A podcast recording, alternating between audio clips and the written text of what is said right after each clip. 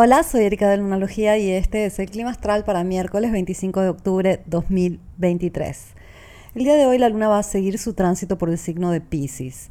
Se queda en este signo de ensueño hasta esta noche, es justamente en la madrugada de mañana jueves cuando la luna ingresa a Aries. Y en Aries ya está muy cerca a ser llena, la luna llena, eclipse lunar del día sábado 28 va a ser en grado 5 de Tauro, o sea, recién entrando a Tauro. Y entonces tenemos una luna que va a estar llenaza eh, en el signo de Aries.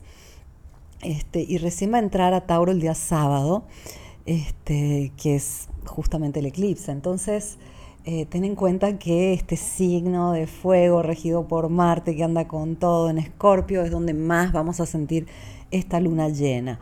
Al mismo tiempo que Mercurio se va acercando a Marte, también el Sol se va acercando a Marte, están en Escorpio, hay como mucho énfasis y como si no bastara, hoy por la noche tenemos el perigeo.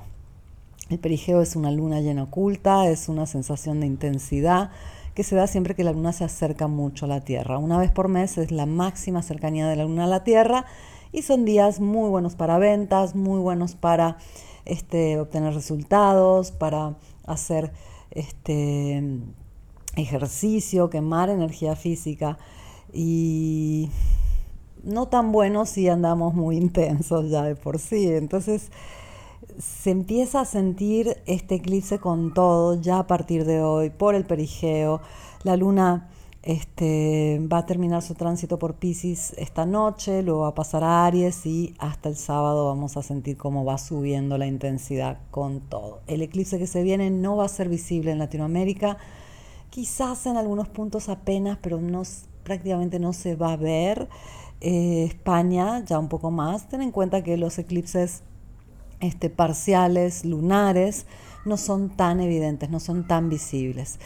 Y lo que sí va a ser visible es todo aquello que nos hemos ocultado a nosotros mismos. Son días donde va a surgir aquello que solemos esconder de nosotros mismos, aquello que tratamos de no sentir, aquello que censuramos. Todo eso está como saliendo a flote y es porque está fluyendo, se están limpiando las profundidades. Entonces podemos ver había ahí debajo. Y en general te digo, van a ser días de muchos resultados, de muchas revelaciones, de muchas interacciones. Eh, es como que las cosas se van a ir definiendo solitas. ¿Qué va a pasar con este eclipse y este fin de semana cuando todo llegue este, a esta culminación? Vamos a tener al Sol en el grado 5 de Escorpio, Luna en el grado 5 de Tauro. Una oposición caracterizada este, por cualquier luna llena. Cualquier luna llena tiene esta oposición, pero en este caso una cercanía a los nodos del karma y por eso tenemos un eclipse lunar. Luego vamos a tener a la regente de este eclipse, Venus, en Virgo, en una semicuadratura al Sol y una sesquicuadratura a la Luna. Y este Ten en cuenta que eh, lo más particular va a ser una conjunción de Mercurio con Marte en oposición a Júpiter. Mercurio y Marte en el signo de Escorpio, Júpiter en Tauro en una oposición perfecta, intensa. Y eso quiere decir que va a haber mucha gente que se va a arrebatar, que va a necesitar este, de alguna forma dejarse llevar por sus impulsos, sus instintos Muchos van a entrar en discusiones, en peleas, conflicto, va a haber hostilidad en el aire, pero va a ser una forma realmente de desechar la energía. La energía hay que saberla canalizar, hay que atesorarla porque es nuestro bien más preciado. Entonces aquí tenemos que pensar muy bien dónde vamos a canalizar todo lo que tenemos a disposición estos días. Son días excelentes para hacer este análisis de cómo están este, las cosas en nuestra vida, para tratar de este, usar la claridad disponible para entender lo que no hemos entendido hasta ahora. Son días ideales para cierres, eh, celebraciones también y para hacer un punto de la situación. Días perfectos para este, detox, para hacer este, limpiezas eh, de, de la casa, de espacios, del interior de uno mismo, de los cajones, de nuestra lista de contactos, etc. son días muy, muy buenos para eh, tener una meta clara, sólida eh, y también para quemar energía. O sea, por ejemplo, si te quieres poner en forma, son días perfectos para decir, bueno, voy a hacer este, un, reto eh, de corrida o de ir al gimnasio, etc. Vamos a tener mucha energía disponible. Marte transitando por Escorpio los tiene a todos como más conectados con su sexualidad con su instinto de supervivencia. Entonces suelen estar todos más calientes cuando Marte transita por Escorpio. Y el sexo es una forma muy este, benéfica de canalizar este, esta energía de Marte. Pero siempre y cuando sea con alguien que eh, te da un intercambio que valga la pena, porque justamente lo que va a quedar muy expuesto estos días es cuánta energía eh, tomamos de los demás. ¿Cómo nos va en ese intercambio, en ese negocio donde yo te doy lo mío y tú me das lo tuyo? Igual este, yo te, doy, te estoy dando una energía que es cansancio o es enojo o, es medio tóxica y tú me das esa energía que te tardas horas y pones muchísimo de ti para mantenerte ligero, mantenerte bien enfocado, positivo y nos encontramos y tú me das lo tuyo, yo te doy lo mío y cuando te vas dices, hmm, creo que no me va tan bien en este negocio, en este intercambio. Bien, todo es así, los lugares donde pasamos tiempo, las personas con las que pasamos tiempo, nuestras actividades en general, siempre hay un intercambio de energía. Entonces va a ser muy claro cómo salimos de este intercambio, qué, qué nos conviene y qué no. Por eso para algunos puede ser justamente el momento de canalizar toda la energía por ahí, para otros puede ser el momento de decir, mm, hasta que no encuentro la persona correcta, creo que no estoy para este tipo de intercambio tan profundo. Lo bueno de Marte en Escorpio y lo bueno en general de Sol, Mercurio en Escorpio es que eh, estamos más conectados con esa fortaleza divina que todos tienen. Es este, una fuerza que viene del instinto de supervivencia, viene directamente de la tierra, viene de nuestro lado más animal. Todos tenemos una fuerza increíble dentro de nosotros y no siempre estamos del todo conscientes, o más que nada diría casi nadie está consciente de eso. Nos cuesta conectar con esa parte profunda nuestra porque en esa área profunda es donde están todas esas cosas que no podemos procesar, no queremos ver, no queremos sentir, etc. Y vamos llenando toda esa área, eh, todo ese nivel de experiencia que también podemos este, definir en el cuerpo donde está, que vendría a ser toda la zona del vientre, eh, vamos llenándola de cosas que no nos gustan, de, cosas que sentimos de los demás o cosas que hemos este, sentido dentro nuestro que nos cuesta aceptar y nos cuesta procesar. Entonces ahí es como si está todo lleno de cachivaches viejos y no podemos conectar con esa fuerza tremenda. Y esa fuerza tremenda es lo que nos permite realmente eh, sobrellevar los momentos más difíciles.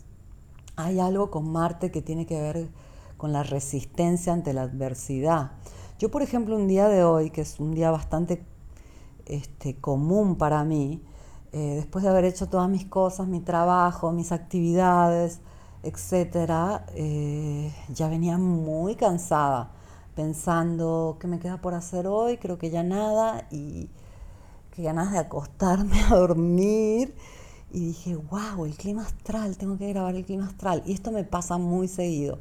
Este, y dije, no tengo energía para el clima astral. Pero luego son esas cosas que uno dice, justamente cuando estoy cansada y cuando no tengo ganas y cuando no siento que no puedo, es cuando tengo que demostrar el compromiso. Es ahí que se define el compromiso que uno tiene. Yo no tengo un compromiso con el clima astral desde el punto de vista de trabajo o porque me dé este, algún beneficio económico o algo así, por más que, que muchas escuchas y gracias a ustedes se ha difundido mucho, yo no gano nada con el clima astral a, nivel monetario. Gano muchísimo a nivel de, conexión, de satisfacción, de, pero es una cuestión de compromiso, más allá de que sea considerado un trabajo o no, de que dé dinero o no, es un compromiso.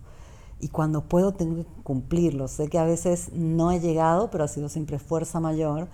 Si yo estoy cansada es cuando más tengo que demostrar que sí lo voy a hacer y sí lo voy a mantener. Y es todo esto que te estoy diciendo, te lo estoy diciendo simplemente para que entiendas a un Marte en Escorpio, a un a qué quiere decir Marte en nuestras vidas y qué nos puede dar este Marte en Escorpio. Que es esa fortaleza, repito, es esa resistencia ante la adversidad, ante el cansancio, ante momentos de crisis. Es cuando más necesitamos nuestro guerrero interior que diga, no importa lo que venga, no importa el estado, yo puedo con todo porque tengo un compromiso divino, porque tengo este, una meta, porque tengo un propósito y no me voy a rendir. Ese es Marte en Escorpio y la verdad que puede hacer maravillas por nosotros, pero hoy lo decía en una clase que tuve para hablar del eclipse del sábado, que no es que Marte sea malo con nosotros, somos nosotros que somos malos con Marte, en el sentido que nosotros no sabemos manejar esta energía bruta del de la defensa, del ataque, del guerrero, no sabemos cómo manejar la energía del instinto, porque nos hemos tenido que desapegar de él, en parte por normas sociales y de convivencia, que son correctas, pero no hemos podido resignificarlo, ¿no? No, sabemos cómo usar nuestro guerrero interior. Y nuestro guerrero interior vive en esa zona de entre la cadera, el vientre, la espalda baja, hay algo ahí, hay una fuerza que tiene que ver con la supervivencia, que permite que tengamos esa fortaleza dentro de la adversidad, en el momento de la crisis. En el peor momento es cuando mostramos realmente de qué somos capaces. Es justamente en, la adversidad que vamos a este, mostrar quiénes somos, y fíjate, todos hacen lo mismo también en las relaciones, son esos momentos críticos donde vas a saber quién sí, quién no, donde vas a ver de qué es capaz cada persona, qué te va a dar, qué, qué no te va a dar, quién va a estar y quién no. Pero justamente por este motivo no podemos fallarnos a nosotros mismos en la adversidad, no podemos fallarnos a nosotros mismos en la crisis, no podemos fallarnos a nosotros mismos en los peores momentos de nuestra vida. Y eso no quiere decir que no puedes llorar o no te puedes tirar al piso y decir yo me quedo aquí tres días, no quiero saber nada del mundo. No, puede decir, no, no quiere decir que, que no te tengas que rendir de vez en cuando. Todos nos tenemos que rendir de vez en cuando. Yo no, no me refiero a eso, me refiero al hecho de que es justamente en los momentos de necesidad que tenemos que entregar lo mejor de nosotros mismos. Y yo no sé cómo te va a ti con esta temporada de eclipses. Este, espero que muy bien. Pero hay mucha gente que sé que está en crisis. Está en crisis por todo lo que está surgiendo. Mucha gente cree que viene la luna y le hace algo, o viene la temporada de eclipses y le hace algo, o viene la vida y le hace algo. Lo que suele suceder es que llega un momento donde nos damos cuenta de las cosas y es donde tenemos que aceptar y procesar y conectar con las emociones para que puedan fluir, irse y para que nosotros hagamos un proceso que nos lleve a un aprendizaje que nos lleve a vivir mejor. Pero muchas veces nos oponemos a eso y somos como niñitos de que no queremos ver, no queremos aceptar, no queremos avanzar y lamentablemente eh, es una lección de vida esa, es un decreto a la vida no te voy a hacer caso. y claro que la vida va a seguir con lo suyo. Entonces, para resumir, todavía hoy con la luna en Pisces vamos a estar un poquito dispersos. La luna va creciendo, hay un perigeo y ya se empieza a sentir muy intenso todo el clima. Esta intensidad no va a bajar.